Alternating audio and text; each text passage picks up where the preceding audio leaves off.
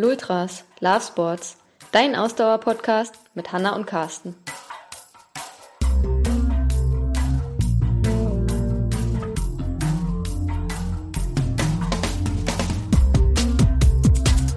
Nochmal an alle, die vielleicht gerade anfangen oder äh, Ja, dem, dem Podcast folgen, ohne dass sie laufen. Nicht niemals, egal wie viel Erfahrung, tun, wenn es zu wenig Training ist.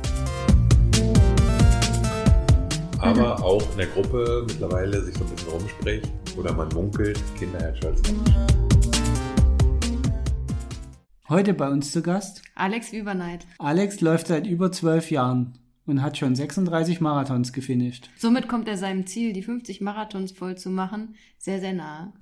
Wir haben mit ihm nicht nur über seine Marathonlaufleidenschaft gesprochen, sondern auch sein Engagement als Kinderherzläufer. Denn seit einem Jahr engagiert sich Alex leidenschaftlich für die Stiftung Kinderherz und sammelt Spenden für Kinder mit Herzfehlern. Außerdem haben wir mit Alex darüber gesprochen, wie er sich auf seine drei Marathons im Jahr vorbereitet, wie er damit umgeht, wenn er sich mal nicht so richtig fit fühlt und welche seine absoluten Laufhighlights waren. Viel Spaß beim Anhören.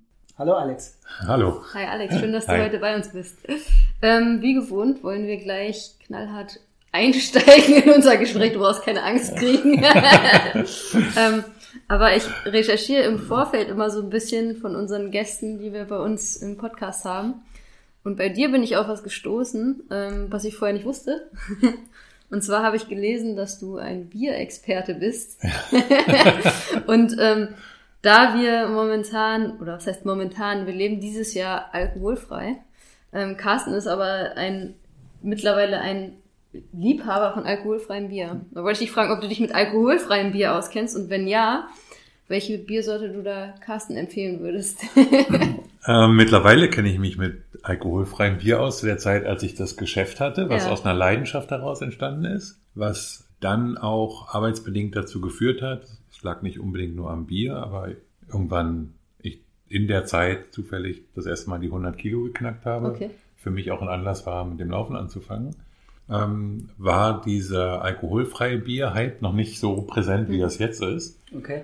Und somit waren es wohl ein paar Sorten, auch aus anderen Ländern. Das war so der, die, die Idee, Biere aus allen Ländern zu haben. Ähm, kam das sehr, viel später und ähm, mittlerweile trinke ich, glaube ich, auch mehr alkoholfreies Bier als alkoholisches und sehr, sehr gerne das Störtebecker Weizen alkoholfrei. Okay. Aha. Hast du das schon mal Also, probiert? nee, ähm, weil ich gar nicht wusste, dass es da ein Weizen alkoholfrei gibt. Mhm. Also was ich im Moment öfters trinke, ist das Störtebecker Radler alkoholfrei. Mhm.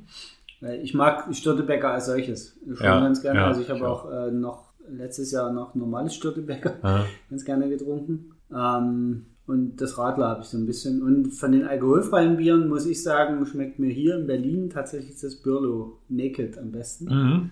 Also den ihr äh, alkoholfreies, äh, das ist tatsächlich für mich so ein bisschen das Highlight. Also Ja. damit müssen sich im Moment alle anderen Biere messen.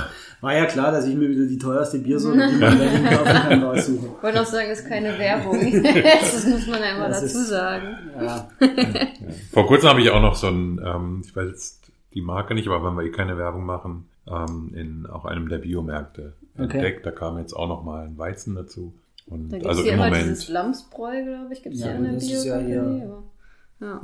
im Moment ist es auch viel alkoholfrei, was ähm, gar nicht jetzt unbedingt der Alkohol ist, der mir äh, Sorgen macht, sondern ich möchte die Kalorien gerne vermeiden. ja, okay. hm, Bei mehr, bei Alkohol und mehr Alkohol dann auch einfach mehr Kalorien da sind. ja. Also wir haben für dieses Jahr ja beschlossen, dass wir keinen Alkohol trinken Mhm. wollen. Also äh, das muss aus einer Bierlaune heraus. Aus deiner Bierlaune Ich kann heraus. mir das bis heute eigentlich immer nicht so richtig erklären, was mich da geritten hat. Klingt ein bisschen wie früher in der Jugend nach den guten Partys. Ja, genau. Morgens Nie wach werden, nie Alkohol. wieder Alkohol. Aber so schlimm war es gar nicht. Nee. Ich glaube, wir haben einfach irgendwie gesagt, ja, wir wollen das jetzt mal probieren und äh, machen das jetzt ein Jahr lang und Mhm. dann, ob wir da wieder anfangen, keine Ahnung. Oder Es klingt ja auch so, als wenn man vorher weiß, was getrunken hat, ne? Also wir Ja. haben schon vorher natürlich auch wie Sportler gelebt und jetzt nicht irgendwie regelmäßig getrunken oder so, aber irgendwie hatte Carsten den Wunsch, dieses Jahr kein Alkohol zu trinken und dann habe ich gesagt, naja, dann mache ich mit, weil ich trinke eh nicht viel Alkohol und alleine muss ich ja jetzt auch nichts trinken, das ist, ja Also, auch irgendwie sinnlos. Man muss sich auch als Ironman muss man sich ja auch Herausforderungen suchen. Ja, aber tatsächlich war es so ein bisschen ähm, Ende letzten Jahres, also es gibt tatsächlich ein bisschen einen Hintergrund dazu, Ende letzten Jahres war ich beruflich ziemlich viel unterwegs und ich habe dann irgendwie so im November, Ende November gemerkt, okay, du bist so oft abends unterwegs und Mhm. du trinkst eigentlich jeden Abend mittlerweile wieder Alkohol. Ja. Und wenn es immer nur das Feierabendbier an der Bar war im Mhm. Hotel, Mhm. wo ich dann irgendwann so gemerkt habe, okay, das ist, das möchte ich nicht mehr. Ja. Ich, und, und dann habe ich halt großspurig, wie man so manchmal ist, gesagt, okay, jetzt ein Jahr lang ohne. Ich hätte ja auch sagen können, ja, bis Januar. Im Januar. Jetzt mal. Ja, mittlerweile sind war- wir schon im Mai angelangt. Ja, wobei, man muss ja auch immer so ein bisschen aufpassen. Ne? Also Hanna zieht das ja ein bisschen gnadenloser durch wie ich. Weil dieses alkoholfreie Bier, Ja. das ist ja So. in Deutschland, darf ja bis 0,5 Bis Prozent Alkohol in einem alkoholfreien Bier sein. Und alkoholfreies Bier konsumiere ich durchaus, äh, ich möchte nicht sagen in größeren Mengen, aber schon öfters. Und wenn wir unterwegs sind oder so, gönne ich mir halt jetzt ein alkoholfreies Bier zu Ja. essen. Ne? Das, Ja. Also das ist, ist schon... Da hatte ich auch wieder der Kalorien wegen. Also wir hatten häufig dann immer, glaube ich, so Elfer-Kisteweise auch das alkoholfreie Bier Mhm. und haben das dann aber auch so weggetrunken, wie Limonade und wie ein Wasser oder so. Ja. Genau. Und äh, kaufen das jetzt halt auch wirklich immer nur so vier Flaschenweise. Ja, okay. um, um nicht so einfach aus der Gewohnheit, oh, ich habe Durst, was trinke ich, ein alkoholfreies Ja, Bier. Ja, Aber auch wieder, dann auch da sind natürlich noch so die ein oder andere Kalorie drin. klar, ist das anders, Ja. als wenn man Wasser trinkt Ja. oder so, ne? Ja. Ja, cool. Aber ja, erzähl noch mal kurz, also du hattest ein Bierhaus für internationale Biere. genau, ein, ein äh, Bierladen, wie gesagt, aus der Leidenschaft heraus ist es entstanden und ich wollte mich selbstständig machen, habe dann einen kleinen äh, hübschen Laden am Savini-Platz gefunden Mhm. äh, und habe das damals ähm, aufgezogen und hatte, ähm, muss ich kurz überlegen, so an die 200, äh, Okay. etwas über Also- 200 verschiedene ähm, Biersorten und Brauereien aus rund 90 Ländern Aha. war das und hatte die das größte belgische Biersortiment in Berlin. Mhm. Okay. Und hatte auch die Möglichkeit, äh, also belgische Botschaft äh, ist dann auch aufmerksam geworden und ähm, größere ITB-Partys habe ich mit Bier ausgestattet, Südafrika-Hallenparty. Ähm, die die Fußball-WM war so ein ganz großer Hype irgendwie, aber ich habe am Ende äh, festgestellt, ich müsste wirklich jedes Jahr zweimal ITB, zweimal Weihnachten und zweimal Fußball-WM haben. Dann, Dann, äh, so. Dann Ja, ist es wäre es dann, umso besser ja, gelaufen, ja. Verstehe, ja. Okay. Und habe das dann zu einem Zeitpunkt, wo ich gemerkt habe, okay, es entwickelt sich nicht schnell genug, ähm, aber schon so, dass man, dass ich dann letztendlich ohne irgendwelche Schuldenberge oder so da äh, Okay. rausgehen konnte, mit plus minus null. Aber schweren Herzens dann aufgegeben. Ja. Okay, ja, das ist ja schade. Und das, obwohl Deutschland ja so eine Biertrinkernation ist. Aber ich glaube, das liegt auch wieder das Problem, dass es möglichst billig sein muss. Ja, ganz genau. Ne? Also wir sind ja irgendwie auch jetzt noch immer noch bei 29 Cent im halben Liter bei Ja. Sterni und Stier und wie sie alle heißen. Ja. Und da war es natürlich, und das war kurz vor der Wirtschaftskrise, also die, die wäre erst noch gekommen, die hätte die wahrscheinlich auch Ja. nicht überstanden, weil gerade zu solchen Zeiten keiner bereit ist, dann irgendwie Ja, 2,50 Euro für eine 0,33 Liter Flasche Bier auszugeben in Deutschland.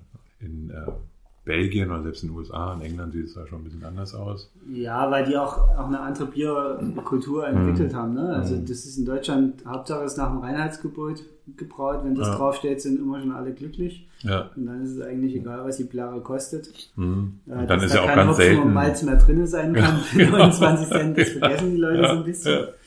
Ja. Ganz selten, dass auch in Deutschland dann nur ähm, ein Glas getrunken wird. Ja. In Belgien ist es so, äh, wie in, in Frankreich der Wein auch zum, zum Lunch in Ja. der Arbeitszeit äh, oder in der Ja. Pause ähm, wird ein Glas Bier getrunken und das ist es dann. In Deutschland, weil im Zusammenhang damit kostet ja auch nichts, 29 Cent der halbe Liter. Da trinken wir vielleicht mal eine halbe Kiste oder Wobei ich sagen muss, in Deutschland äh, hat sich in den letzten Jahren, finde ich, eine krasse Subkultur Ja. bei Ja. kleineren Brauereien Mhm. entwickelt. Hm. Also das ist wirklich beeindruckend, wie viele kleine Brauer, die mit irgendwelchen Spezialkonzepten, regionalen Ja, Dingen absolut. oder halt wirklich auf dieser Biowelle dahin Mhm. geschwommen sind und dadurch hat sich, finde ich, das Angebot krass verändert. Mhm. Und ich muss ganz ehrlich gestehen, mir ist es total egal, ob da gebraut nach deutschem Reinheitsgebot draufsteht. Mir auch, ja. Also ich bin eher, ich bin eher eher so ein Pale Ale oder IPA Trinker, also Ah. die Biere mag ich eh mehr. ja. IPA mag ich gar nicht, aber so Pale Ale, ja. Und, Und ähm, und Helles hat's mir angetan, so im letzten. das ist nur gar nicht so meins. Ja, also ich trinke auch mal ein gutes. Pilz, also Ja. das auch. Aber was ich eigentlich so gut wie gar nicht trinke, ist Bier von Traditionsbrauereien, die Ah, den ganzen nicht. Tag in der Werbung Ja, kommen. ja, also nee, nee. Da muss ich sagen, da Nee, mache ich mittlerweile damit. einen echten Nee. Bogen drum. Ja. Und das, obwohl Ja. mein Vater mal zwei Jahre bei einer Brauerei gearbeitet hat, die immer zu in der Werbung ist. Ja. Will, das- da will ich jetzt auch ausdrücklich gar keine Marken nennen. Nein, Gott bewahre. Wir Also haben eh schon immer Angst, dass wir irgendwann mal einer hier für uns Ja. Außer nochmal zu den alkoholfreien, da gibt's ja einige, die wirklich 0,0 das benennen. Da ist und muss tatsächlich Genau, auch da 0,0 muss drin 0,0 Ja. drin sein, das stimmt. Das ist dann der Teil, wo die schwangeren Frauen auch Bier trinken. Genau, ja. Bei einem anderen sollten schwangere Frauen eigentlich Und Alkohol, also Alkoholiker wahrscheinlich Thema dann auch nicht Alkoholiker. Ja. genau. Okay, jetzt haben wir aber Oh, jetzt sind alle haben schon wieder abgeschaltet, die sich gar nicht für Bier interessieren. alkoholfreien Wein, weiß ich nicht. Aber Alkohol, Irgendwann, aber, irgendwann kommen wir schon noch auf sportliche Themen. genau, aber alkoholfreies Bier ist ja eigentlich auch ein wichtiges Thema im Ausdauersport, muss man sagen. Also Ja. das ist doch gefühlt relativ verbreitet, Du oder? brauchst ja nur Es- gucken, wer so die großen Laufveranstaltungen Ich mittlerweile wollte gerade sagen, ja, und es, es wird ja auch zelebriert bei den, ne, bei den Laufveranstaltungen. Ich meine, wenn schon, wenn es kein alkoholfreies Bier im Ziel gibt bei Laufveranstaltungen, dann meckern die Leute ja schon. Ne? Ist ja mittlerweile irgendwie Standard. Gerade gestern wieder beim S25. Da gibt's ja im Ziel richtiges Bier. Ja. Und Ja, echt, ja? Ja. Und letztes Jahr, weiß ich noch, äh, oder vor zwei Jahren, als wir das letzte Mal mitgelaufen da haben sich Leute beschwert, weil es nur richtiges Bier gab. Ja, Echt? Ich genau. weiß nicht, ich so weiß, ist zum Teil gestern oder immer beim S25 oder wie immer der Name denn äh, gerade ist, Big S und so weiter. Genau. Ähm, trotzdem, äh, es war eine ewig lange Schlange gestern auch dort am Bierstand, aber dann gibt's natürlich dann die andere Fraktion, die dann meckert, dass es nur alkoholisches Bier gibt. Genau. Komische Erscheinung irgendwie. genau, Und wir hatten das, wir hatten das Erlebnis auch beim Porto-Marathon Ende 2017. Ähm, kamen wir ins Ziel. Da gab's nur entweder eben Cola oder wenn dann Bier, dann alkoholisch. Und wir haben dann die, das Bier so gut mit Cola abgemischt, irgendwie das, Das ist dann schon nicht gleich Cola. umgehauen. Ja. Ja. Ist ja dann auch interessant, so von Lanz. Ich überlege gerade, wie das äh, war im Ausland, wo wir gelaufen sind, aber Also in Tokio gab's kein Bier. Was gab's denn da eigentlich da im Ziel? gab's Ich weiß gar es nichts. Also so gut wie nichts. Da gab jeder so ein Tütchen. und Aber es gab aber so eine Zielverpflegung. So eine Mini-Flasche Wasser gab's Okay. da für alle. Das weiß ich schon gar nicht mehr. Und dann gab's sieben Kilometer Fußmarsch. da war dran erinnert. Das war ein bisschen länger in Tokio. in Schleifen dann wieder irgendwie raus. Ja, das war Und Abenteuer. in New York war es auch erstmal weit gehen und es gab nur einen Apfel. In New York gab's auch nicht Die langen Spaziergänge sind- ist ja auch das, was dem Muskelkater vorbeugt dann nach dem Marathon. Wenn man es so nimmt, ja. Okay, dann hätten wir nie Muskelkater nach den Auslandsmarathons haben dürfen. Na, bei den Großen ist es ja schon häufig so, aber. Aber ich also erinnere mich jetzt auch nicht, in, ähm, in einem anderen Land ist es nicht so verbreitet wie in Deutschland mit dem alkoholfreien Bier im Ziel. Also, würde ich sagen. Äh, jetzt gerade waren wir in Madrid Mhm. und jetzt, wo du sagst, meine ich auch, dass es da kein alkoholfreies Bier im Ziel gab. Ja, und sondern, auch kein richtiges wahrscheinlich. Sondern den, den Verpflegungsbeutel da den, sozusagen. Mit einem Und da war halt äh, Wasser ja. drin. Ja. Ja, das hätte ich jetzt auch so, so im Kopf gehabt. Mhm. Gut, sind wir aber schon mitten rein ins Thema. Ja. Fotomarathon.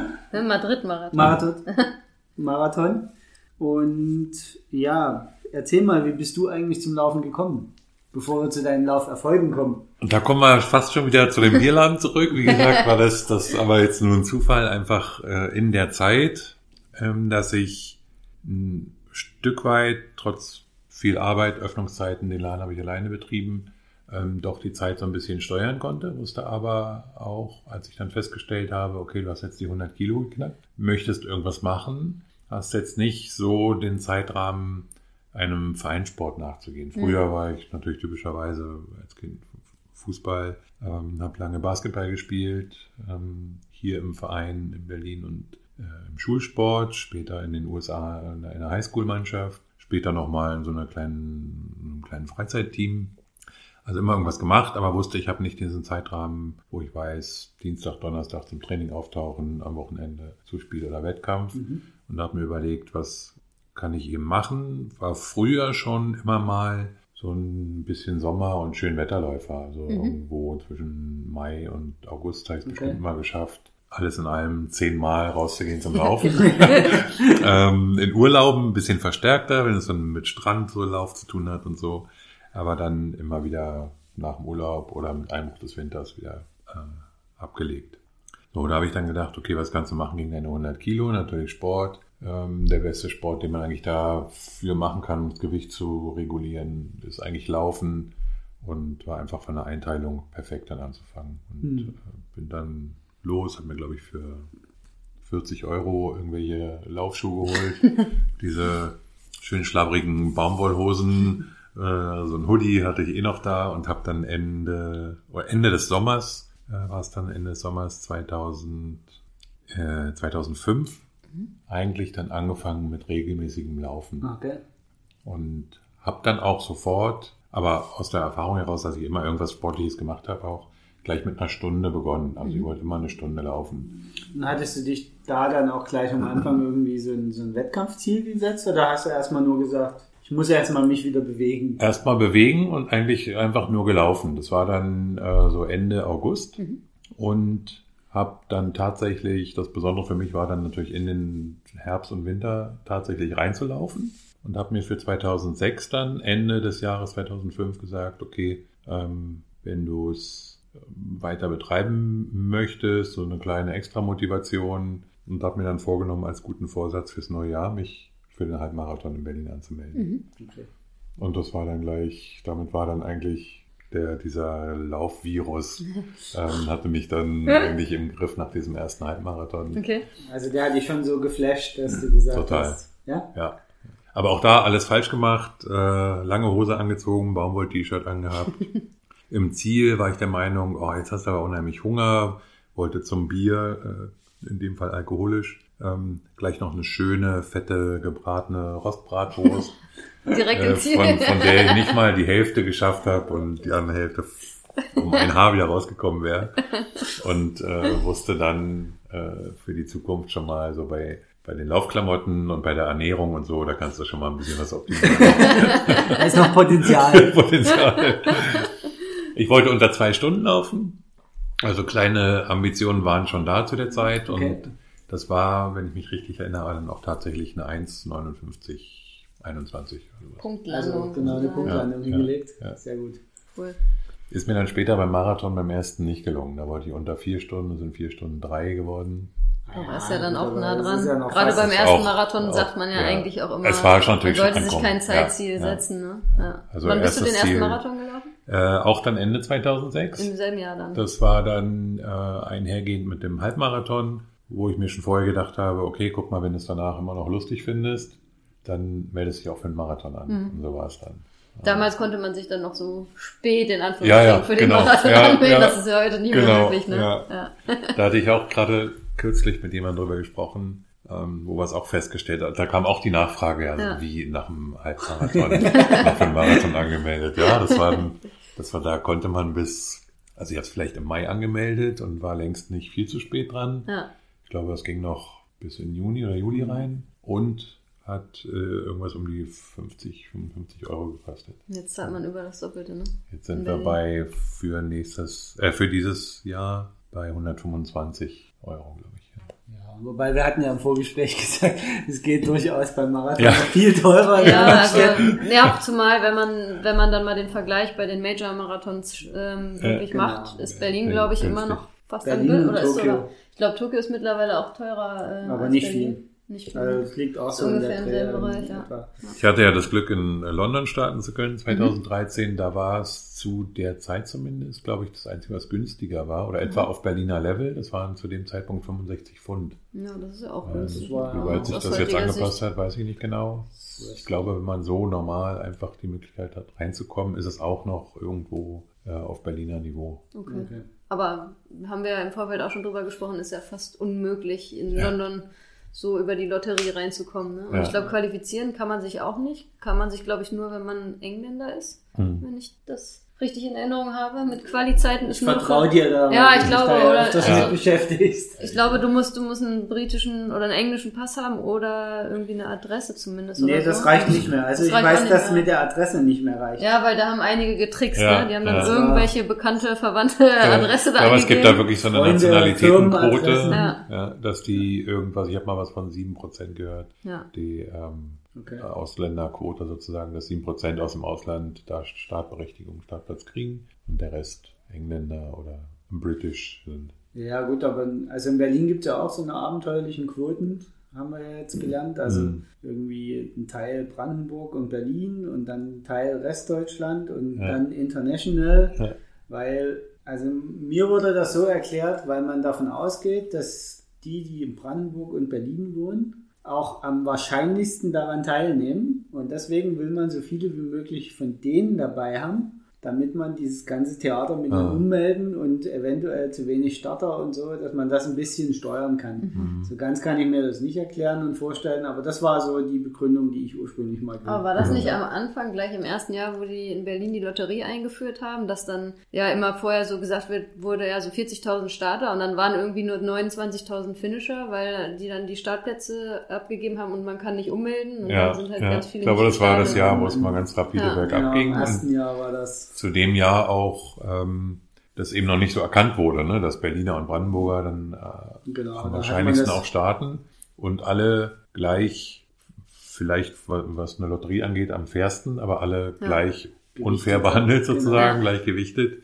weil tatsächlich ähm, viele, viele Berliner, auch in meinem Umfeld, keinen Startplatz zunächst mal bekommen haben. Ja. Ich selber, äh, habe ich vorhin erzählt, habe dann über einen Veranstalter für 170 Euro einen Startplatz äh, gekauft in dem Jahr darauf und seitdem, ich war zwar kurz danach dann auch im Jubilee Club, aber auch anderen geht es so und in den, in den sechs Majors äh, hat Berlin ja auch den Ruf, wo sozusagen kommt eigentlich gut rein.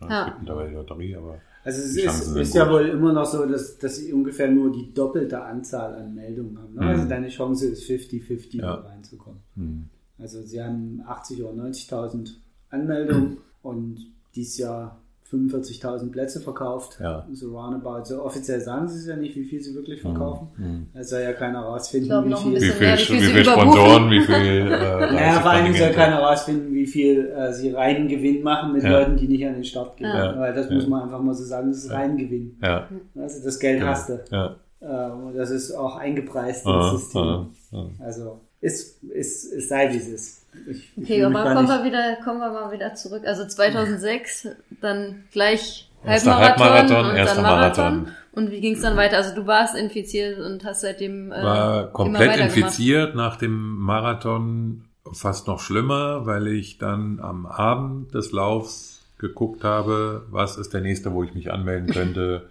einfach was vom zeitlichen Abstand ungefähr passt, vom Reiseweg und so. Und dann war es äh, im Frühjahr 2007 Hamburg. Mhm. Da konnte ich mich gleich um, äh, es waren irgendwie was um 20, 22, 23 Minuten äh, verbessern. Und das auf Das- der hügeligen Strecke von Hamburg. Auf der ja, genau. Im Vergleich zu Und- Berlin? Im ist Vergleich das- zu Ja, Berlin ist es ja. echt mit Bergen ausgestattet in Hamburg. Tatsächlich freue ich mich jetzt, dass wir am Ende diesen Jahres nach Valencia Ach, äh, schön. fliegen zum äh, Marathon und habe mir das auf der die, das Streckenprofil auf der Webseite angeguckt. Dagegen ist Berlin fast ein kleiner hügeliger. Ehrlich? Echt? Noch flacher als ist- Berlin. Also so wie man sich diese diese im Krankenhaus dann diese Todeslinie, wenn der Patient verstirbt, Ja. vorstellt. So, so sieht es aus. Ne? Echt? Also Okay. es ist eine gerade gezogene Linie. Es muss irgendwie äh, eigentlich super schnell sein. Ich frage mich, warum. Es muss dann irgendwie eine Frage des Budgets sein vom, vom Veranstalter, dass da jetzt nicht so Top-Leute eingekauft Ja. werden können. Warum da nicht mehr Bestzeitenversuche oder mehr Rekordversuche stattfinden. Ähm, liegt vielleicht dann einfach mit relativ nah am Ende des Jahres einfach von der Saison für viele Ja. im das Hochleistungsbereich oder die, die, die haben vielleicht Stücken dabei, die windanfällig sind oder so. Hm. Es geht Hm. relativ schnell, dass, dass die Pros raus sind. Ja, Also- wenn Mhm. viel Gegenwind ist. Und, und Berlin hat halt diesen, diesen unfassbaren Vorteil dieser Strecke. Ne? Ja, Das ist halt, ja. Äh, Sie ist äh, wenig windanfällig, man hat wenig verwinkelte Stellen in Mhm. Berlin. Das sind alles ewig lange Geraden und dann nur leichte, sanfte Kurven, die die laufen müssen Ja. und keine Wendepunkte. Ja. Es ist ein schöner Rundkurs. Ja. Und damit ist Berlin den anderen immer weit voraus, was das Ja, Profil flache Strecke, angeht. meistens 124, optimales glaub Wetter. Ich, ich glaube 24 Höhenmeter Ja. hat Ja, das. Wetter ist Also, auch meistens gut, das stimmt. Ja. Ja. Und auch für die, jetzt mal abgesehen von den Profiläufern, ähm, ist es halt auch eine Sightseeing-Runde, sag ich mal, Mhm. vom Feinsten in Berlin. Ja. ne? Das ist natürlich auch ein Erstaunlicherweise hat ähm, mich hat gestern jemand drauf gebracht in ähm, einer Nachfrage in Facebook, meine, kann man die Marke nennen? Die, Ja, klar. die Uhr. Meine Garmin hat mich darauf hingewiesen, gestern nach dem S25, äh, 202 Höhenmeter. Ich habe das erst gar nicht so wahrgenommen, bis ich diesen Screenshot äh, gepostet habe und dann jemand nachfragte, wo hast du denn die 200 Höhenmeter her? Habe ich gedacht, ja, eigentlich eine gute Frage und habe mir das mal so genau angeguckt und irgendwie sammelt sich das doch zusammen, wenn man mal in Berlin dann auch von der Ja, genau gut, von der Marathonstrecke irgendwie abweicht und Ja, Olympischer Platz hoch, Olympischer Genau, Kantstraße am Ende hoch, läufst du ja ein ganzes Stück hoch. äh, da, ne? zwischen ähm, Olympiastadion, es geht dann erstmal so ein bisschen runter, aber man kann dann sehen, dass es Richtung Brandenburger Tor dann auch wieder rauf geht. So, so, ein- so ein Knick in Charlottenburg ist das. Und es sammelt sich dann doch irgendwie zusammen. Ich habe es dann mal daraufhin verglichen mit den Werten äh, von Madrid und da waren es tatsächlich 600, an die 650 Höhenmeter im. Fall Madrid und das, Mhm. davon waren gefühlt 600 Meter am letzten acht Kilometern. Das ist ja ähnlich wie in Barcelona. Ne? Ich wollte gerade sagen, das scheint ein spanisches Problem zu sein. Die letzten anderthalb Kilometer in Barcelona. kontinuierlich wo man hoch, ne? Vom Ja. Strand weg läuft man dann hoch. Und nur gerade eine Straße. In gerade- Barcelona habe ich auch mal ab Strand gelitten. Ja, das stimmt. Das ist Ja. auch, äh, ist Ja, auch nicht das ohne. 1,38 auf der ersten Hälfte und zwei Stunden auf der zweiten. Ja, Ja, das, geht das ja. kann, das, das kann ich mir aber vorstellen in Barcelona. Ja. Wann bist du in Barcelona gelaufen? Äh, 2008. Ja. Wir waren zwei, 16? 2016? Ich glaube 2016 2016. waren wir in Barcelona. Ja. Wobei, ich, ich fand dort das erste Stück, da hatte ich ja schon echt Befürchtungen am Anfang. Dann läufst du ja erst von diesem Plaza de España ein Stück Mhm. hoch, dann geht's so leicht bergauf, dann läufst du an so eine Schnellstraße, dann dachte ich so, boah, wenn da jetzt hier überall keine Zuschauer sind. Also die Spanier sind ja jetzt auch nicht die, die gleich um früh um neun beim Start haben. Ja. Aber dann sind wir wieder reinwärts gelaufen Richtung Start und da war dann schon echt auch ziemlich coole Stimmung Aha. im Rest des Laufes.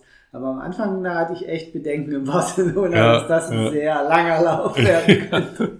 In Madrid ist mir jetzt dann auch wieder, da musste ich an Barcelona zurückdenken, ähm, dass es am Anfang doch sehr ruhig ist, was so mit spanischem Temperament irgendwie nicht zusammenpasst. Aber es liegt tatsächlich daran, dass die natürlich nicht äh, an einem Sonntag oder Samstag um 9 Uhr an eine Strecke gehen, um irgendwelchen Ja. Leuten beim Laufen, die Genau. äh, stehen da zur Arbeit nicht mal oder gerade mal auf. Ja. Die werden nicht da äh, einen freien Tag dann einfach Aber nach Strecke hinten stellen. raus dann umso partymäßiger. Ja. Also das war auch in Barcelona die letzten drei, die dann Mhm. in, Mhm. in, zum Plaza España hochmarschiert sind. Also die sind ja nur noch gewalkt hinter, kurz vor dem Besenwagen her. Aber die haben mal so richtig Party gekriegt. Ja, ja. Da war schon, äh, da hat sich auch keiner getraut, vorher abzubauen Ja. und wegzugehen. Das, das war schon äh, sehr cool. Das stimmt.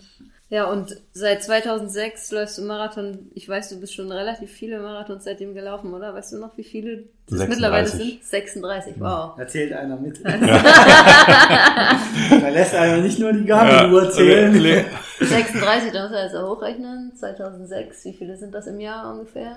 Ähm, so ziemlich genau. Drei äh, Stück im Jahr, Im oder? Allgemeinen drei. Ich hatte Ja. 2016 ein bisschen Pech. Da waren wir am Anfang des Jahres gleich in, ähm, im Februar zu einem kleinen Urlaub in Portugal. Und das Hotel lag ein bisschen auf einer Anhöhe oberhalb dieser berühmten Brücke. Und ich musste zum Laufen, wollte ich mal runter an den Fluss. Und es war extrem steil. Äh, Und nach der Runde hochzukommen, das war wohl okay, aber ähm, da morgens dann praktisch runterzulaufen und das immer abzufangen und abzustützen, mh, muss irgendwie ein bisschen meinen Knorpel geschädigt haben. Oh, okay. Und da hatte ich dann 2016 ein Jahr, wo ich nur Berlin gelaufen bin. Hm. Okay. Nur einen, also sonst. Äh, und 2006, als ich angefangen habe, natürlich den einen nur. Alle anderen Jahre jeweils drei. Wow. Und 2016 führte dann auch dazu, dass mit viel zu wenig Training, also nochmal an alle, die vielleicht gerade anfangen oder äh, Ja, wichtiger Hinweis. dem Podcast folgen, ohne dass sie laufen, nicht niemals, egal wie viel Erfahrung, tun, wenn es zu wenig Training ist, Ja.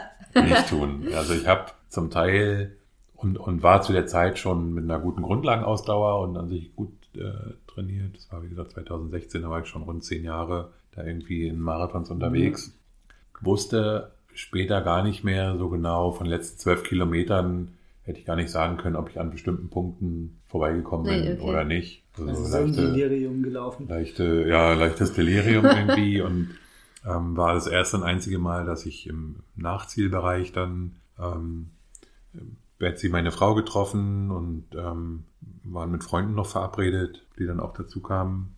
Bis sich alle gefunden hatten, lag ich schon auf dem, auf dem Rasen und bin sofort im Hinding eingeschlafen und habe eine halbe Stunde erstmal richtig tief geschlafen. okay. Also es war dann äh, auch irgendwie schön, aber war natürlich ein Zeichen für irgendwie. Tatsächlich ist es so, wenn alles ähm, glatt läuft, ähm, auch gut trainiert, ich an den Start gehe, auch wenn es zum Ende schwer wird. Madrid äh, habe ich als unheimlich schwer empfunden, hatte aber am nächsten Tag keinen äh, Muskelkater. Mhm. Der kommt ja manchmal noch einen Tag drauf, blieb dann auch aus, äh, was jetzt sich herausgestellt hat, super war für den gestrigen S25. Aber es ist dann auch so, war auch in Madrid so, dass ich am Marathonabend, kommen wir wieder zurück zum Alkohol, dann ähm, mir gerne einfach als, als Belohnungsgefühl auch ein Glas gönne. Wir sind dann ähm, dort in der Stadt spazieren gegangen, haben äh, ein schönes Restaurant gefunden und ich empfinde Madrid als sehr günstig. Also der regulär, so ein Normalpreis für einen Aperol Spritz liegt irgendwo bei 4 Euro, 4,50 Euro. Hm. Und dann kam dann so ein richtig schöner großer Aperol Spritz an. Und ich kann dann irgendwie trotz Marathon an dem Tag irgendwie drei Aperol Spritz oder auch, wie, also ich vertrag an dem Abend unheimlich gut Alkohol. Ja. sollte man vielleicht auch rausschneiden. und habe auch am nächsten Tag ähm, keine Resterscheinungen davon, okay. also keinen Kater oder ja. kein, okay. kein Unwohlsein. Und äh, zudem fühle ich mich immer an dem Montag oder Sonntag in dem Fall nach, den, nach dem Marathontag wie, wie, wie neu geboren. Mhm. Also völlig aufgeladen mhm. statt äh, irgendwie leer. Okay. Ne? Ich glaube, das ist so dann so eher der, der, der, Hauptpol. Also das liegt dann gar nicht daran, dass du Alkohol trinkst oder dass du den dann besonders gut verträgst, sondern es, so wie du es gerade geschildert hast, liegt es eher so, dass du so viel Adrenalin und Endorphine in den Körper ja. verbaust, in dem Moment, dass der Alkohol dann gar keine negative Wirkung ja. gefühlt erstmal ja. hat, die er ja trotzdem hat. Also brauchen wir uns ja nichts vormachen. Mhm. Also es, es verlängert alle mal die Regeneration auch. aber für den Kopf ist es dann. Genau, für den Kopf ist es ja auch. Ist, also das ist ja auch was, was wir immer wieder predigen. Es muss Spaß machen. Mhm. Es, es soll ja auch Spaß machen. Und das Schlimmste, was wir immer finden, ist, wenn die Leute entweder unmittelbar vor dem Lauf oder direkt danach sagen, nie wieder. Also mhm. das ist für mich, mhm. weil dann, äh, weil es, es ist so, also es bringt einem so viel. Also mhm. diese, diese Wettkämpfe, ja. die äh, machen einen eigentlich, die bringen einen so weiter, auch, auch mental und, und, und geistig dass es total schade ist, wenn Menschen nach einem Wettkampf, der vielleicht nicht so gelaufen ist mhm. oder wo sie im Vorhinein jetzt sich zu sehr aufreißen mussten, dann gleich aufgeben. Mhm. Ne, und, und was auch ich super, super wichtig finde, also ich betone das auch immer sehr, achte da auch immer darauf, dass wir das machen. Genauso wie du das machst, deswegen finde ich das total okay, dass man halt das auch zelebriert, ja. ja. Und wenn man eine, so eine Leistung vollbracht hat, dass man einen Marathon gelaufen ist, dann sollte man sich auch ein bisschen feiern dürfen. Mhm. So, ja. ne? Also weil wir sind alle äh, Amateursportler und wir ähm, verdienen jetzt mit dem mit der sportlichen Leistung im Wettkampf kein Geld und ähm, wir müssen dann eben auch nicht zwei Tage später wieder äh, irgendwie die ähm, äh, Weltklasse-Leistung mhm. bringen. Von daher kann man dann auch mal sich ein bisschen feiern, ne, mhm. wenn man mhm. und äh, ein Marathon, du weißt das ja selber äh, noch viel besser. Ähm, du bist, hast es schon 36 Mal gemacht, aber trotzdem ist es jedes Mal wieder eine herausragende Leistung, so eine Marathondistanz zu mhm. laufen. Ne? Und man weiß auch vorher nie, wie es wird. Ne? Genau. Ne? Also man ist da äh, drei Stunden, drei Stunden 30, vier Stunden, manche nur zwei, 30, irgendwie auf einer, auf einer Strecke. Ähm, häufig, gerade dann in unserem im Hobbybereich, auch Strecken, die man nicht kennt, weil man in alle Städte und Länder reist, um irgendwo Marathon zu laufen. Man kann nie abschätzen am Morgen äh, beim Frühstück, wie der Tag wird genau. oder den Abend so vorher. Es, ja. Ne? Und irgendwas hat mich auch ähm, in Madrid, also ich hatte mich auch mit dem Streckenprofil ja befasst, äh, irgendwas hat mich dazu bewegt, noch, äh, glaube ich, beim Frühstück zu posten, dass man beim Marathon nie weiß, was einen, was einen erwarten wird. Mhm. Ne? Und, und prompt war es so, dass ich eigentlich ein bisschen auch Anfängerfehler. Ich hatte mir vorgenommen, ein bestimmtes Tempo zu laufen. Ähm, wusste, dass die Strecke nicht so leicht wird, hatte eine kleine OP Mitte März und habe mir gedacht, so im Fünferschnitt einen Marathon durchlaufen wäre für mich einfach äh, das Optimale an dem Tag. Und wie es dann kommt, wie es kommen muss, bis Kilometer 30, 32 war ich im 450er, 451er Schnitt unterwegs mhm. und wusste schon um die Steigung gerade zum Schluss. Habe gedacht, ja, es wird mich dann irgendwann treffen, aber es wird mich nicht äh, umhauen, es wird mich nicht, ich habe immer noch diesen Puffer von 10 Sekunden pro mhm. Kilometer, der wird ausreichen, hat er aber nicht. also ich habe dann irgendwie äh, acht, neun Minuten auf den letzten acht Kilometern verloren, ja. was für Renneinteilung schon mies ist. Ja. Aber ich trotzdem nach einer ganz kurzen Verzweiflungsphase im Ziel natürlich dann kurz danach schon wieder total happy über das Ganze war. Ja. Es ist einfach, wenn man es dann, also das ist halt wichtig, dass man hinterher, genau wie du es vorher gesagt hast, akzeptiert, wir machen das nur zum Hobby. Mhm. Wir machen es zusätzlich zu irgendetwas anderem, was unser Hauptberuf ist oder ja. unser Hauptbetätigungsfeld. Ja. Ähm, und dann sollte man einfach jedes Finish am Ende auch als Finish zelebrieren. Mhm. Es ist einfach immer eine herausragende Leistung. Und es klingt zwar mittlerweile, also es ist ja manchmal kommt ja so rüber, als ob jeder in seinem Leben mal einen Marathon gelaufen sein muss. Aber wenn man mal ganz streng ist, laufen am Ende in Deutschland irgendwie knapp 100.000 Leute im Jahr einen Marathon. Mhm. Von 82 Millionen. Mhm. So. Und es ist eine herausragende Leistung, mhm. einen Marathon zu finishen. Ja. Oder sich so viel Entbehrung abzuringen, dass man jedes Jahr oder zwei, oder auch wenn man jedes Jahr nur sagt, ich laufe nur zwei Halbmarathons, mhm. das, heißt das, dass die Leute sich so weit disziplinieren, dass sie regelmäßig was für sich und ihren Körper tun, sich mhm. gesund ernähren, was auch immer da die, die Herangehensweise ist. Mhm. Und alleine das sollte man sich hin und wieder mal vor Augen führen und dann auch für sich lobend auf die Schulter klopfen und sagen, jawohl, ich habe durchaus auch was geschafft. Mhm. Und nicht dieses Verzweiflungsdrama, ja. oh, es fehlten zehn Sekunden im Ziel. Ja. Das darf fünf Minuten ein Ziel auch, ist Jammern erlaubt, aber ja, dann muss genau. auch wieder gut sein. Mir kommen auch manchmal äh, die Tränen irgendwie in und ich weiß noch nicht warum. Meine Frau denkt, oh, was ist los? Also in, in Madrid, ne, ich, ich, wusste auch nicht mal ähm, von der eben erzählten Geschichte in Berlin, wusste ich, das war wirklich körperlicher Schmerz, mir hat alles wehgetan. Ähm, und mal ist es einfach so dieses, wie sich die Ziele auch verändern während des Laufs. Ne? Mhm. Wenn man sagt, ah, ich möchte gern Fünfer Schnitt, dann läuft es viel besser, dann rechnet man vielleicht schon sich das ein bisschen positiv. Was ist, wenn ich das durchhalte? Auf einmal geht's bergab. Dann rechne ich so, ah, okay, dann komme ich vielleicht auch auf den ursprünglich geplanten Schnitt. Das wird dann auch nichts mehr. Ähm, ja, dann finde ich manchmal so Dinge wie, vielleicht wird's noch der drittschnellste Auslandsmarathon mhm. oder so. also ich, wir waren letztes Jahr in äh, Kopenhagen zum Frühling, zum Frühjahrsmarathon und ich habe an Kilometern und Zeit sehr viel Trainingsfleiß äh, investiert mhm. und hatte dann zum Ende hin ein bisschen Probleme mit den Adduktoren.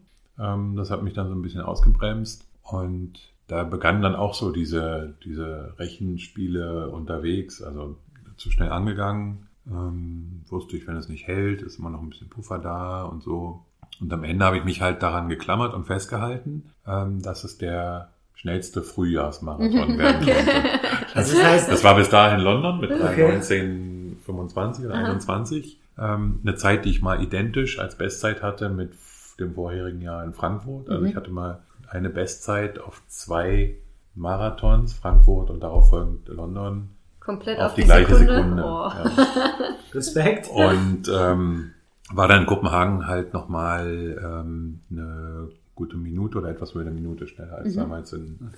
London. Plus, dass man in der Zeit nicht jünger wird, war ich natürlich darüber dann total, ja. total glücklich. das heißt, du kennst schon alle deine Ergebnisse so noch im Kopf? Nicht mehr, nicht mehr äh, im, im, Detail. Also okay. ich weiß, dass so die ersten sechs, sieben, acht, ne, da wusste ich immer genau auf Minute und äh, Sekunde, Sekunde die Ergebnisse. Ich kann das, das in keinem einzigen Marathon das, Ziel, das hat irgendwann nachgelassen. von mir sagen.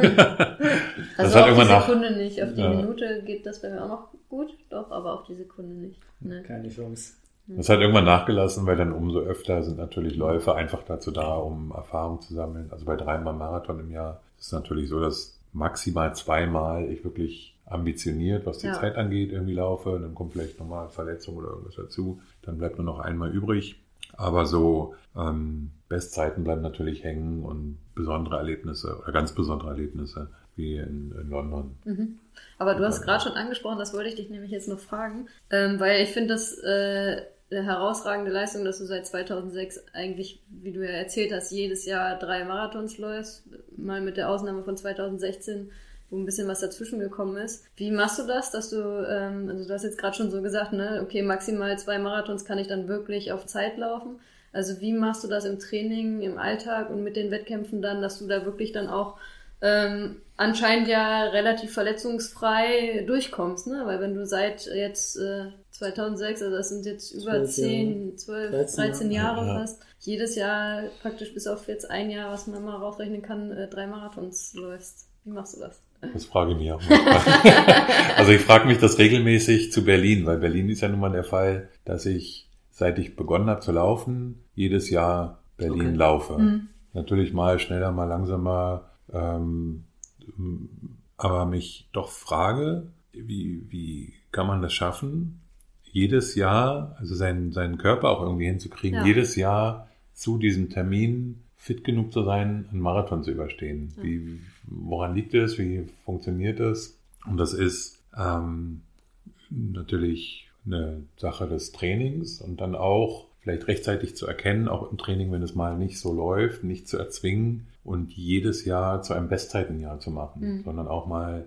ähm, dann, wenn es irgendwie nicht läuft, die Zeitambitionen zu korrigieren, zu sagen, okay, dieses Jahr kann ich froh sein, über den Start zu gehen. Dann gibt es mal ein Jahr, wo man sagt, ich nehme es eher als Vorbereitungslauf, weil danach noch war mal bei der Gelegenheit mit Frankfurt, dass ich mal gesagt habe, Berlin laufe ich als Vorbereitung und äh, ganz locker, weil Frankfurt das Highlight äh, des Jahres ist. Ähm, und dann natürlich die, das Mentale, was alle Sportler, ob Hochleistung oder Hobby, glaube ich, irgendwie ein Stück weit äh, hinkriegen, darauf zu fokussieren. Und da ist natürlich für immer ähm, der Hauptfokus für mich Berlin als, als Haus- und Heimatstrecke, mhm. als erster Marathon, als Marathon, wo ich meine Bestzeit gelaufen bin, ähm, hat Berlin natürlich für immer diesen besonderen Stellenwert, dass sich alles danach ausrichtet. Also okay. Also ich würde andere Marathons ähm, versch verschieben kann ich nicht, aber irgendwie absagen. Also Madrid zum Beispiel äh, wollte ich schon mal 2016 laufen. Das war dieses Jahr, wo ich dann mit dem äh, Knie laboriert habe und habe dann vorzeitig abgesagt. Also ich möchte auch auf jeden Fall vermeiden, jemals einen Marathon abzubrechen. Und wenn ich merke, ich bin nicht fit, gehe ich nicht an den Start. Das ist allemal das bessere Gefühl, auch wenn es nicht schön ist. Zumal wir auch in einem Jahr trotzdem in Madrid waren und ich war an der Strecke und als wir in die Stadt kamen, habe ich gedacht, oh Gott, was tust du dir das an? Mhm. Die ganze Atmosphäre, der Aufbau. Ähm, war dann froh ein bisschen, als ich gesehen habe, wie kaputt alle ins Ziel kommen. dieses, dieses Bild kam mir dann natürlich jetzt vor drei Wochen dann wieder ganz gut, oder vier Wochen, ähm, wieder in, in den Sinn. Ähm, aber da dann auch irgendwie den Punkt zu wissen, nicht nur die Zielzeit zu verschieben, sondern auch zu wissen, okay, wenn es nicht geht, geht's nicht. Dann geh lieber gar nicht an den Start. Ich hatte einmal verletzungsbedingt äh, das Pech beim Halbmarathon in Berlin aussteigen zu müssen. Da habe ich, glaube ich, wochenlang mental dran rumlaboriert. Also so ein abzubrechen. Ja. Ähm, DNF is not an option. Dein, ist es dein einziges ähm, DNF? Das war, äh, das war das einzige Jahr. Ja. Dann haben wir was gemeinsam. Weil ich habe auch mein einziges DNF beim Halbmarathon in Berlin. Ich weiß 2000, nicht, was bei mir war. 2000. Wann sind wir nach Berlin gekommen? Bei mir war es, glaube ich, das erste Jahr, wo wir in Berlin waren. Das war 2013. 2013 oder 2014? 2014, ja. Und da hat Marathon für mich einen zu hohen Stellenwert, um da Gefahr zu laufen, irgendwie mittendrin abzubrechen. Ja. Okay. Ähm, glücklicherweise ist während eines Marathonlaufs noch nie irgendwas orthopädisch oder sonst wie körperlich so Schlimmes passiert, dass ich da wirklich ernsthaft drüber nachdenken muss, mhm. da abzubrechen. Ähm, und hoffe, dass noch, dass ich es irgendwie schaffe, das äh, bis ans Ende der Lauftage sozusagen auch da äh, zu belassen. Und ähm, da ist auch wieder dieses Korrigieren der Ziele unterwegs. Ne? Es wird natürlich mhm. mit dem Alter irgendwann auch die Zeit kommen, wo man dann feststellt, okay, unter 4 oder unter 3,30 oder so geht's nicht mehr. Ja. Ähm, und Dann wir haben ja hier in Berlin Finishen im Fokus stehen. die Läuferinnen-Ikone, an der wir uns alle orientieren können, wenn wir wie Ilse Eigner. ja, Siegfried nicht äh, ist. Sigrid, Sigrid Eigner. Sigrid. Ja. Äh, dann mit, was, 78 ist sie jetzt oder Keine so? Ahnung. Oder noch älter. Über 2000, 2000 über 2000 Marathons Marathon. und Marathon Plus oder Also ich will gar nicht die Menge. Mir reicht schon, wenn ich mit 78 noch, mal, noch überhaupt übers Feld kriechen Ja. kann. Da bin ich schon zufrieden. Äh, Obwohl aus mir relativ früh der Wunsch dann nach dem ersten Marathon herauskam, ähm, ich möchte gern 50 Marathons laufen. Okay. Das kommt jetzt schon in Anführungsstrichen ähm, fast in, in Reichweite. Du in vier Jahren durch? Was machst du dann? 100 Es geht auf jeden Fall weiter. Also mittlerweile sage ich mir, das ist natürlich nur so eine Mindestzahl. Ja, Wenn es okay. rein körperlich weitergeht, Das ist auf wie jeden beim Fall Marathon weiter. auch, das ist ein Zwischenziel, ja. Und habe damals auch so die ersten Schritte in, in Laufgruppen und so, ähm, war das eine vom SCC-Forum, Mhm. äh, das Team. Und dann parallel und lange Zeit danach und eigentlich so ein, für mich ein absolutes Laufidol und so ein Laufguru für mich äh, Bernd Dübner ist. Mhm. Ähm, und er dann auch, ich hatte ihm das erzählt mit diesen 50 und er hatte zu der Zeit auch ein Buch geschrieben, so über, über ähm, Marathon, speziell Berlin-Marathon. Ähm, und hatte das dann aufgenommen und hat mit denen äh, viel Glück für die weiteren 50 Marathons dann da trainiert. Okay. Das ist echt so ein, wie so ein Laufvater für mich. Okay. Okay. Wie, wie bist du dann zu, den, zu deinem Projekt Die Kinderherzläufer gekommen? Oder andersrum gefragt, magst du es erstmal kurz vorstellen? Ich wollte gerade sagen, das Ja. war Dann vielleicht mal so ein kurz. scharfer Bruch. Nein, weil, Und wer zuhört, so, hä, was für ein Ding? Kinder, wo kommt hier jetzt her? Ja, dann erzähl doch einfach mal. Ja, ich habe, ähm, also das Wie überspringe ich jetzt, aber es gibt jetzt ähm, ein, ich nenne es immer das virtuelle Team aus realen Läufern, Mhm. die Kinderherzläufer, die ich dafür ins Leben gerufen habe, um auf die Arbeit der Stiftung Kinderherz äh, aufmerksam zu machen und auf das Thema, um das sich die Stiftung kümmert. Und das sind äh, angeborene und erworbene Herzfehler bei Mhm. Kindern und Neugeborenen. Mhm. Das habe ich ähm, im letzten Jahr eigentlich so richtig äh, begonnen, indem ich selber mich zum ersten Kinderherzläufer gemacht habe und äh, ein Shirt dementsprechend habe bedrucken lassen Mhm, mit dem okay. Logo der Stiftung. Noch ohne Läufer oder irgendwas, sondern einfach, dann gibt es immer so einen Zusatz mit dem Herzen handeln und das Logo der Stiftung.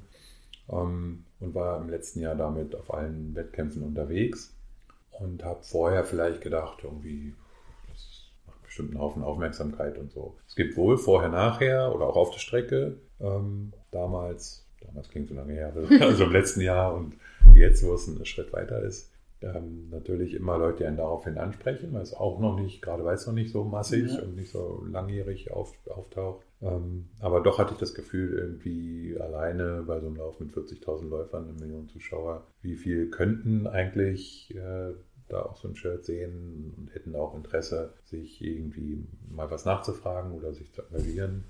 Also wie äh, kann ich es machen, um so viele Laufshirts wie möglich auf die Strecken in, sagen wir erstmal ganz Deutschland, äh, Okay. so viele Laufshirts, so viele Kinderhead-Shirts auf die Laufstrecken zu kriegen wie Mhm. möglich. Das ist so eigentlich das erklärte Grundprinzip, um damit natürlich dann auf das Thema aufmerksam zu machen. Okay. Ähm, jetzt ist ja in Deutschland dieses Charity-Laufen nicht ganz so ausgeprägt Mhm. wie, wie, wie in Amerika. Mhm. Bist du schon mal auf Veranstalter zugegangen oder, oder wie ist deine Erfahrung da bisher gewesen, wenn du mit dem Thema äh, vorstellig geworden bist irgendwo? Auf meine Initiative hin ist dann die äh, Stiftung in Richtung äh, SCC-Events mit dem Berlin-Marathon äh, drauf zugegangen, die das äh, gerne auch aufgenommen haben und die Stiftung Kinderherz jetzt in diesem Jahr das Mhm. erste Mal Charity-Partner auch Okay. beim Berlin-Marathon ist. Mhm. Äh, es wurde erstmal vorsichtig rangegangen, auch die ähm, Organisationen müssen ja diese Startplätze erstmal kaufen, das heißt äh, im Grunde vorstrecken. Ähm, ich habe selber so eine kleine Online-Spendenaktion laufen, um genau äh, diese Kosten, die die Startnummern ähm, jetzt erzeugt haben, äh, bis zum Marathon eigentlich wieder reinzukriegen, um dann das, was die Läufer einwerben, dann wirklich ähm, zu 100 Prozent für Projekte zur Verfügung zu haben. Und ähm, also damit war dann auch schnell ähm, der Anschluss äh, gefunden oder die Idee geboren, auch von, von der Stiftung, die gemerkt haben, wir gehen erstmal mit 20 Plätzen ähm, vorsichtig ran. Was aber mittlerweile dazu führte, dass mindestens 100 schon hätten verkauft werden können. Ja, Also es gab da über 100 Interessenten. Am Ende muss man gucken, auch immer, wie viel sind wirklich ernsthafte Konkurrenten. Da auch wieder das Thema Charity in Deutschland wird zum Teil gar nicht, noch nicht so richtig verstanden. Also Okay. es gab dann so- Kandidaten, die gesagt haben, okay, ich laufe für euch, ähm, krieg noch ein Shirt bezahlen. dazu und Ja. äh, bezahl gar nichts. Und die Ja. dann erklären, ja, 400 Euro ist doch aber total teuer. Ja. Ja, aber Mhm. beim, mit einem echten Charity-Gedanken, es wird sicherlich welche geben, die einfach die 400 Euro aus der eigenen Tasche nehmen, Ja. freuen sich über einen Startplatz, möchten auch was spenden und fertig. Die Ist ja Idee auch ist aber natürlich, das wirklich einzuwerben. 400 Euro muss. 400 muss Euro ist das Ziel in Berlin, was, Was auch ja jetzt auch nicht ist. viel ist. Ich wollte gerade sagen, In bei London, den anderen. Major-Marathons, da kannst du da aber locker nochmal eine Null Unter hinten 2.500, dranhängen, ne? 3.000 Ja. Euro oder Dollar geht da nichts. Ja. Ähm, und neben natürlich, äh, das Finanzielle hilft natürlich allen Projekten, aber während man ähm, da Geld auch einwirbt, trägt man das Thema ja auch weiter Genau. ne, und erreicht Ja. wieder Menschen, die dann anfangen, sich damit zu befassen. Und das sollte eigentlich fast das gleichgesetzte Ziel sein. Und da habe ich schon manchmal ein bisschen irgendwie doof geguckt oder doof gestaunt, wenn ich dann gehört habe, äh, ach so, so viel kostet das, weil es kostet natürlich eigentlich nichts, wenn ich Genau. wirklich du die äh, 400 daraus selber eine Spendenaktion Genau. mache. Ne? Ja. Dann bin ich ähm, mit Hilfe von Social Media natürlich relativ schnell bei so einem vergleichsweise kleinen Betrag. Ja, ich wollte gerade sagen, 400 Euro ist ja jetzt auch ein Betrag, den man realistisch mit ein bisschen Engagement, glaube ich, einholen kann. Ne? Also, Wird mittlerweile in Facebook ständig für irgendwelche Geburtstagsaktionen Ja. eingesammelt, mehr Ja. oder weniger. Ja, das stimmt schon.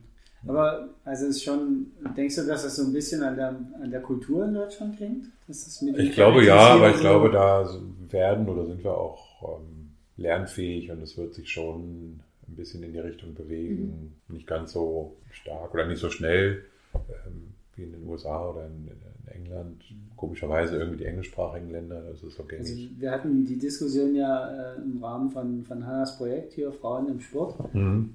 dass es ganz oft so ist, dass Frauen äh, sich damit quasi die Gewissensbisse wegkaufen, indem sie, also häufig ist es so, dass wohl Frauen ein großes Hemmnis haben, nur für sich was zu tun. Ja. Und wenn sie dann wiederum Charity machen, ist es wieder okay. Und deswegen. Das für äh, sich zu tun. weil sie was Gutes tun. Genau, weil sie dann gleichzeitig. Ja, was Gutes ja. für die Gemeinschaft tun und deswegen Ja. ist es dann plötzlich wieder okay, zum Beispiel einen Marathon zu laufen, Oh. den sie so nicht laufen würden. Also das gibt es wohl tatsächlich als nachgewiesenen Ja. Gedanken, gerade Ja. im englischsprachigen Ja. Raum. Das ist, äh, fand ich schon sehr, sehr äh, krass, diesen Bogen zu spannen.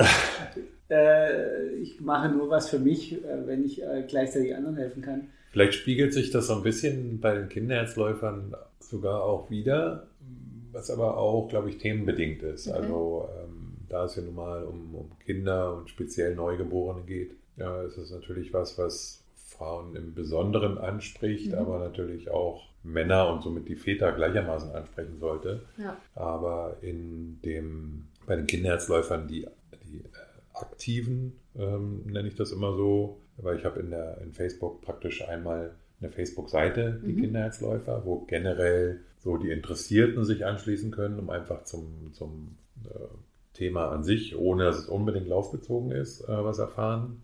Und habe dazu dann noch eine Gruppe eingerichtet, wo sich die treffen, denen es wirklich dann auch zusätzlich um und im, im Besonderen um das Laufen geht. Wer läuft wann wo, ähm, wo treffen wir uns, Mhm, ähm, Shirtbestellung, ähm, solche Sachen. Und da sind wir jetzt 175. Und da Mhm. sind, ich habe es noch nicht so genau ausgewertet, aber ich würde im Moment grob schätzen, dass zwei Drittel der Mitglieder, der aktiven Mitglieder sind Frauen und ein Drittel Männer. Mhm. Kann auch mit dem, wie gesagt, mit dem Thema einfach äh, Kinder und vielleicht doch einfach, das, das Shirt hat natürlich dementsprechend ein Herz äh, drauf und so. Auch einfach gut, motivbedingt sollte- sein, aber es aber das sollte kein nicht so Beweggrund sein. ne? Nee, auch. Aber es sind ähm, überwiegend Frauen bisher und vielleicht sind ja hier im Podcast ganz viele männliche Ganz Hörer, viele Männer, die jetzt Ja. äh, die sagen, was? Äh, Ja. Die sagen, oh, das sind schon wieder zu viele Frauen. Ja. wir gehen unter, wir müssen was tun. Genau, wir müssen was Meldet tun. euch Wir auf jeden Fall bei Alex, liebe Männer. Macht mit. Alle Frauen natürlich auch.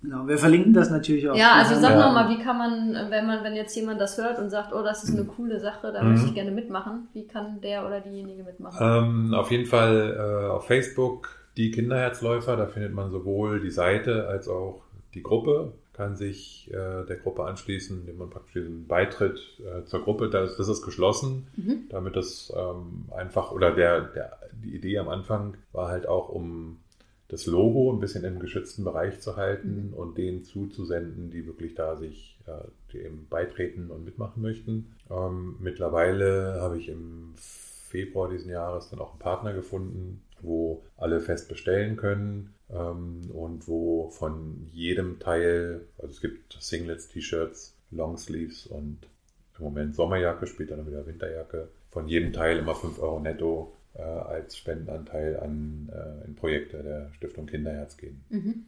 Okay. Und ähm, zu Beginn, als das noch nicht so war, habe ich halt jedem das Logo zugeschickt und die konnten zu irgendeiner Druckerei ähm, ihres Vertrauens gehen und sich das Shirt herstellen lassen. Darum eben so ein, so ein bisschen geschlossener Bereich. Ist jetzt aber auch einfach für, für die Handhabung und Unterteilung, Ja, so ähm, generelle Follower sozusagen und die, die aktiv sind, ähm, immer noch praktikabel und ähm, ja, und eigentlich wird äh, jede Beitrittsanfrage natürlich dann von mir auch bestätigt. Also es gab bisher keinen Grund, es sei denn, es ist offensichtlich so ein totaler Fake-Account oder Ja. so ein Spam-Ding.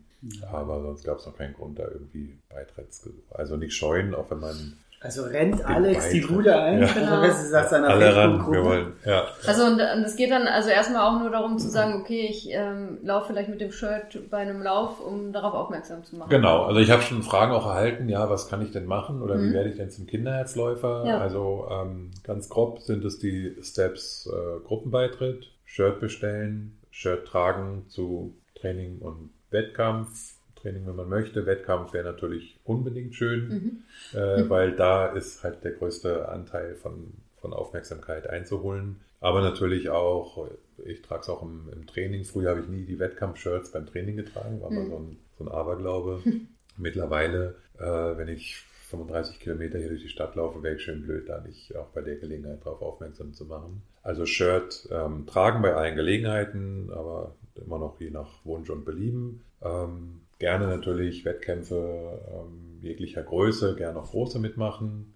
Fotos machen, Selfies machen, das bleibt eh nicht aus, glaube ich, bei den Läufern, da Ja. muss man sich keine Sorgen machen und posten äh, in den äh, sozialen Medien.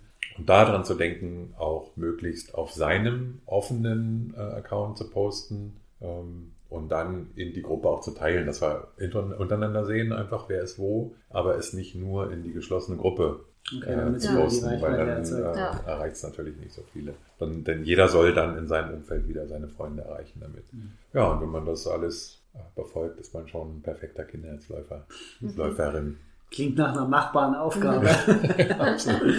Tatsächlich ähm, äh, hätte ich oder freue mich darüber, ähm, wenn ganz schnell wir auf vielen deutschen Laufstrecken äh, zu sehen sind.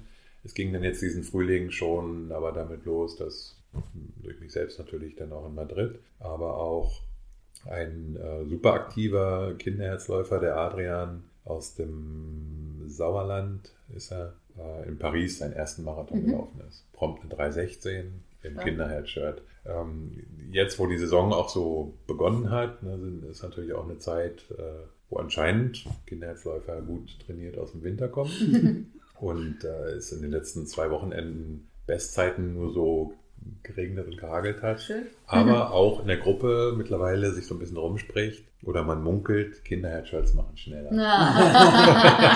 Ich wollte gerade sagen, also offenbar ist die geschlossene Gruppe nicht nur dazu da, um T-Shirts zu verticken und äh, Spenden einzusammeln, sondern es scheint in der Gruppe auch einen gewissen Spirit zu geben, Genau, genau. der die Leute dazu motiviert. Wenn das Echt? natürlich erstmal ins Laufen gerät, dass, dass äh, jeder schreibt, ja, hier neue Bestzeit, da neue Bestzeit, kann das natürlich tatsächlich Super. bewirken, ähm, dass auch andere sagen, ach, dann möchte ich jetzt auch Bestzeiten. Aber es ist kein Zwang. Also es ist egal, wie viel wir laufen ähm, oder die Kinderläufer laufen. Ähm, wenn man jetzt nicht viel an Strecke, dann lieber häufiger fünf und zehn Kilometer, umso öfter ist man dann irgendwo zu sehen.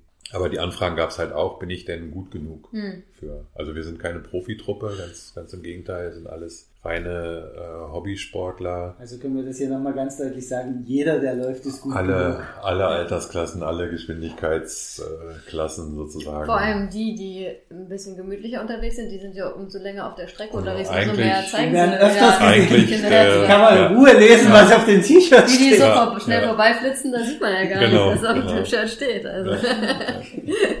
Also wenn schnell, dann bitte gewinnen, dann hat man natürlich wieder genau. eine gewisse Ja. Aufmerksamkeit.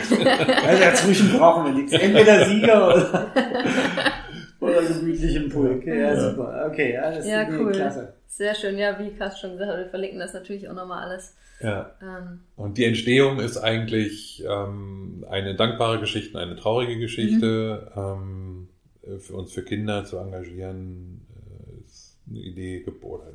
Kann man nicht eine Idee nennen, das ist eine, ein Wunsch äh, meiner Frau und mir. Wir haben einen unerfüllten Kinderwunsch, Mhm. wie man so sagt. Mussten uns 2017 dann irgendwann versuchs- und altersbedingt und irgendwann muss man natürlich sagen, okay, wie ist es dann äh, fürs Kind, wenn man dann irgendwann doch noch mit Mitte 50 irgendwie äh, ein Kind bekommen würde. Und ähm, es war jetzt so ein Zeitpunkt erreicht, nach allem, was man medizinisch irgendwie machen kann, äh, da das jetzt irgendwie als naturgegeben hinnehmen zu müssen, aber doch der Wunsch da, uns für Kinder zu engagieren. Und ich hatte schon viele, viele Jahre Kontakt zur Stiftung Kinderherz und da habe ich natürlich als erstes an die Stiftung Kinderherz gedacht, äh, mich in der Richtung oder dass wir uns in der Richtung engagieren, werden auch äh, Spielstunden im Kinderherzzentrum machen, werden äh, Familien unterstützen, die ein herzkrankes Kind in der Familie haben und häufig Geschwister auf der Strecke bleiben, zeitlich einfach von, von Hm. dem, was Eltern dann aufwenden, waren selbst im, äh, auch in der Intensivbetreuung im Kinderherzzentrum. Und ähm, das ist das eine, was uns dazu bewegt, eben uns da, dorthin zu engagieren. Und, und das andere ist eben das Schöne und das ist auch wieder das Zelebrieren von ähm, Erreichen von Zielen beim Marathonläufen oder Halbmarathon oder eigentlich jegliche Distanz. Ähm, eine Dankbarkeit für einen gesunden Körper und speziell ein gesundes Herz, was ja für Läufer natürlich das, der Motor überhaupt, das Ja. Motorteil überhaupt ist. Und ähm, daher eigentlich, wie wir es vorhin schon gesagt haben, dieses wirklich zelebrieren, dankbar sein, ein Ziel zu erreichen und in der Lage eigentlich zu sein, überhaupt äh, ja. die jedes Jahr auf den Punkt, auf den fast gleichen Tag wie im Ja. Berlin-Marathon oder jedes Jahr dreimal diese Strecke bewältigen zu können. Ähm, gerade jetzt im Frühling hört man immer wieder mal von Fällen, wo es, wo es nicht so gut endet. Ja, Ähm, dieses ja, Jahr ist in ja Düsseldorf ist jemand jetzt auch wieder Ja, äh, dieses Jahr Jetzt, schon. jetzt auch wieder in der. Schweiz, Ja. Düsseldorf, Wien und jetzt gerade in der Schweiz am letzten Wochenende. Ähm, da Also haben natürlich auch ein, früher echt viele. Ja, man ist, glaube ich, vielleicht auch einfach so einfach präsenter irgendwie, aber Ja. damit kann man den Aufruf nochmal verbinden, natürlich auch ärztlich, äh, das dann und wann oder am besten mindestens jährlich einfach nochmal checken zu lassen. Ja. Ähm, auch da wird man nicht alles äh, herausfinden beim, beim normalen Check-up. Äh, auch da gehört dazu, in seinen Körper reinzuhören, vor dem Rennen äh, zu gucken, bin ich so fit, wie ich es mir wünsche und vorgestellt habe. Oder habe ich jetzt, vor kurzem habe ich irgendwas verschleppt oder ist gerade heute mir aus irgendeinem Grund nicht so gut. Ja. Ähm, oder bin ich jemand, der einen Morgenpuls nimmt und stelle fest, der Puls ist 10, 20 Schläge höher gleich am Morgen als äh, an anderen Tagen. Ja. Sowas zum Anlass, Anlass zu nehmen, vielleicht darüber nachzudenken, nicht zu starten oder zumindest ähm, Das Ganze ein bisschen mit geplantes anderen- Tempo einfach runterzuschrauben. Die meisten Fälle sind ähm, relativ kurz vor den Ziellinien. Ähm, Mhm. ich glaube, dass es da einen Zusammenhang einfach auch gibt mit dem ganzen Adrenalin und Stress, den man sich selber macht, zu überlegen, was ist es wert für äh, 20 Sekunden, da nochmal einen überflüssigen Spot äh, auf der Zielgeraden. Äh, Ja, beziehungsweise dieser, dieser falsche Ehrgeiz, wenn man merkt, bei Kilometer 38, es fühlt sich einfach völlig Ja. falsch an heute, dann mit Gewalt zu sagen, Mhm. ich laufe jetzt noch bis ins Ziel, Hm, anstatt einfach aufzuhören. ja. Also ich habe vor, vor drei Jahren den Fall gehabt, dass ich einen Did Not Finish in Berlin hatte, Hm. einfach weil ich bei Kilometer 25 aus irgendeinem Grund plötzlich anhalten musste. Ich weiß gar nicht mehr so richtig warum, aber es irgendwie... Du hast doch irgendwie keine Luft mehr gekriegt. oder? Ja, also es, ging plötzlich nicht mehr gut. Ja. Und bin stehen geblieben und mir war sofort extrem schwindelig. Mhm. Nur vom äh, Gehen. Hm. Das war für mich sofort der Moment zu sagen, vorbei, aus, Ja. Schluss. Ja. Also egal, ob du dich jetzt kreislaufmäßig davon wiederholst gleich oder Mhm. nicht, das ist vorbei, weil das ist unnormal. Mhm. Das hattest du noch nie, das ist nicht normal, das kennst du von dir nicht, Mhm. da stimmt was nicht. Und im Endeffekt, wenn ich dann äh, darüber nachgedacht habe, habe ich wahrscheinlich eine Ohrenentzündung verschleppt und Mhm. habe sie mit in den Lauf geschleppt. Mhm. Deswegen war der Lauf auch nicht so gut. Und der Körper hat dann eben bei Kilometer 25 ein ziemlich deutliches Signal Mhm. ge äh, gesendet. Ja. Hör auf mit dem Blödsinn. Mhm. Sonst geht das schief heute. Ja. Und da halt dann wirklich zuzuhören und zu sagen, okay, das ist, dann, dann wandere ich halt die letzten vier Kilometer, dann hole ich mir diese Medaille auch, wenn es unbedingt sein muss. Ja. Aber es ist einfach für den Körper eine andere Belastung, ob ich ins Ziel walke Ja. oder ob ich wie so ein Geistesgestörter die letzten zwei Kilometer Ja. dann vielleicht noch von Freunden unterm Arm gegriffen Ja. ins Ziel geschleppt werde Ja. und dann völlig erschöpft zusammenbreche.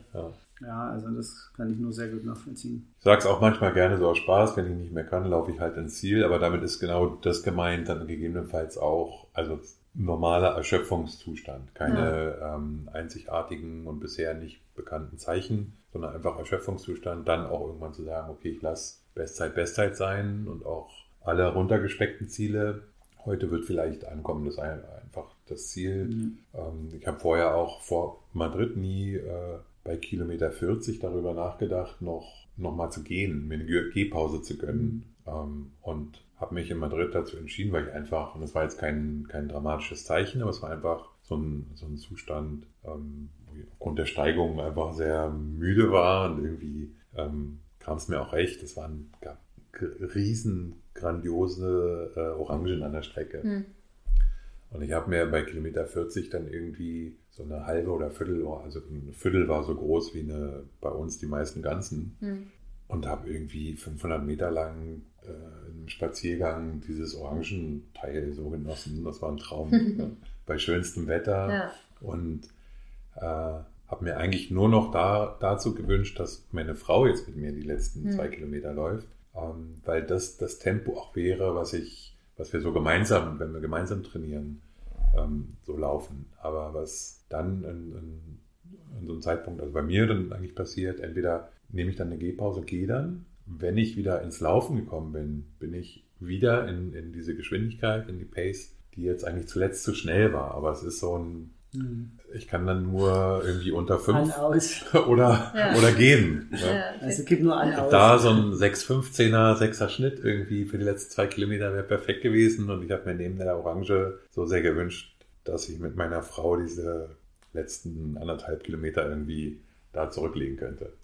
Ja, jetzt noch eine Weile warten müssen wahrscheinlich, oder? Bis sie kommt. Oder ist sie ganz- Sie war schon, sie war schon im, im Ziel Also, also- als Zuschauer. Ah, also sie ist nicht mitgelaufen Ja, ist nicht mitgelaufen Ja, okay. als Zuschauer, ja. Also müsst ihr nochmal hin und Aber ihr müsst nochmal zusammenlaufen. Äh, ich glaube, ich werde sie nach, nach dem, was wir 2016 schon beide als Zuschauer gesehen haben an der Strecke Ja. und was sie jetzt und mich gesehen hat im Ziel, werde ich sie nicht dazu überreden Na, alle guten Dinge sind in Madrid, drei. in Madrid zu starten. Und sie wird in Valencia laufen und freut Ach, sich schön. endlos, ähm, weil das für sie halt die Chance ist, mal die vier Stunden zu knacken. Hm. Wir sind in Porto vier Stunden zehn gelaufen. Auf Berliner Strecke mit Berliner Wetter wäre es wahrscheinlich schon dann unter vier Stunden Mhm. gewesen. Wir waren da bei 30 Grad auch mit einigen Steigungen unterwegs, haben das total unterschätzt zum, äh, zum Anfang, zum Start, was da so an Hügeln kommt. Aber ähm, also sie freut sich daran an dem Vergleich und ich kann ihr das auch versichern, dass es äh, in Berlin allemal zu einer unter vier gereicht hätte. Jetzt haben wir eine Strecke gefunden mit Valencia für diesen Herbst oder Frühwinter dann schon, ähm, die noch flacher ist als Berlin. Also Mhm. werden wir jetzt klappen. Lauft ihr zusammen dann? Oder? Ja. Schön. Wenn wir zusammenlaufen, laufe ich ihr Tempo und wir laufen dann zusammen, sodass ich hier Du machst den Hasen dann. den, den. Hasen Sehr gut. und Sehr gut schön. zurede. Wir müssen, glaube ich, ein bisschen zum Wir Ende müssen kommen. langsam zum Ende kommen. Vielleicht zum Abschluss noch eine Abschlussfrage. Ähm, von deinen 36 Marathons, die du bisher gelaufen bist, was London. war London? das war gar nicht die Frage gestellt. Okay. Was, Was war war, das schön- Highlight? Ja, Ja, London. London. London. Weil, kurz und knapp in zwei, drei Sätzen. Strecke, Stimmung, ähm, Lautstärke, Gänsehaut, Gänsehaut, Gänsehaut. Bis heute. Okay, ja. Sehr cool. London steht auch noch auf unserer Liste. Also aber immer wenn ich von London erzähle, Ja. kriege ich, den- kriege ich neue Gänsehaut. Also Okay. dann sehe ich diese Leute in fünf, sechs Reihen. Ähm, meine Frau konnte dann auch an der verabredeten Stelle, hat keinen Platz gefunden. Wir konnten uns da dann nicht treffen. Und als ich mich gerade damit abfinden wollte, auf den nächsten Treffpunkt oder schon, das war dann, glaube ich, sonst nur Ziel, darauf zu konzentrieren, höre ich sie trotzdem aus dieser ganzen Menge schreien und rufen und mach, also ich muss auf den paar Metern die Hassfigur überhaupt im ganzen Feld gewesen sein, Vollbremsung, waagerecht rechts rüber, äh, um kurz den Kuss abzuholen und äh, dann weiter, kurz nach hinter der, nach der Tower Bridge, wo man rechts abbiegt und dann auch gerade die Elite, gerade mit dem Affenzahn, dann äh, einem begegnet, wenn man so in der, in der, in der Geschwindigkeit, die passt, unterwegs ist. Okay. Dann kommen die da gerade einem entgegen, was auch ein also Granatenfeeling ist. Ja. Ja, also London auf jeden Fall. Okay. Berlin hat immer einen besonderen Stellenwert, wird es immer haben, wird immer bleiben, aber das äh, einprägendste und, und beste Lauferlebnis einfach durch das, vielleicht auch das Wissen darum, das ist vielleicht das eine Mal gewesen Ja. und, und wird nicht wieder sein, ist ja denn unbedingt irgendwie über einen Reiseveranstalter oder so. Ähm, dadurch nochmal so ein Alleinstellungsmerkmal, aber es steht für immer noch ein bisschen heraus. Cool. Ja, wir können äh, erstmal herzlichen Dank sagen, dass du da warst. Gerne. Äh, wir können unseren Hörerinnen und Hörern nur empfehlen, guckt euch das Projekt an, engagiert euch, Kinderherzläufer, sucht auf Facebook nach der Gruppe, tretet bei, lauft schaut in die Show. Notes, ist alles verlinkt. Genau, schaut in die natürlich. Shownotes. Was könnt ihr noch für uns tun? Ihr könnt uns immer natürlich alle gerne liken. Das hilft uns am meisten weiter, um unseren Podcast weiter nach vorne zu bringen. Denn die Algorithmik sagt einfach, wer viele Likes kriegt, steht ganz oben in der Liste. Und von daher gebt uns ein Like, schickt uns Kommentare. Wenn ihr Fragen zum Projekt habt, schreibt uns an, geht in die Facebook-Gruppe.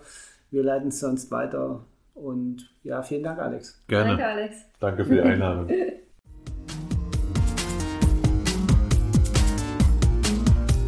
Das war die heutige Folge von Lultras Love Sports, der Ausdauer-Podcast mit Hanna und Carsten. Wenn es dir gefallen hat, würden wir uns über eine 5-Sterne-Bewertung bei iTunes freuen. Kommentieren und mitdiskutieren kannst du auf unserer Webseite www.ausdauer-coaches.de oder schau einfach in unserer Lultras Facebook-Gruppe vorbei.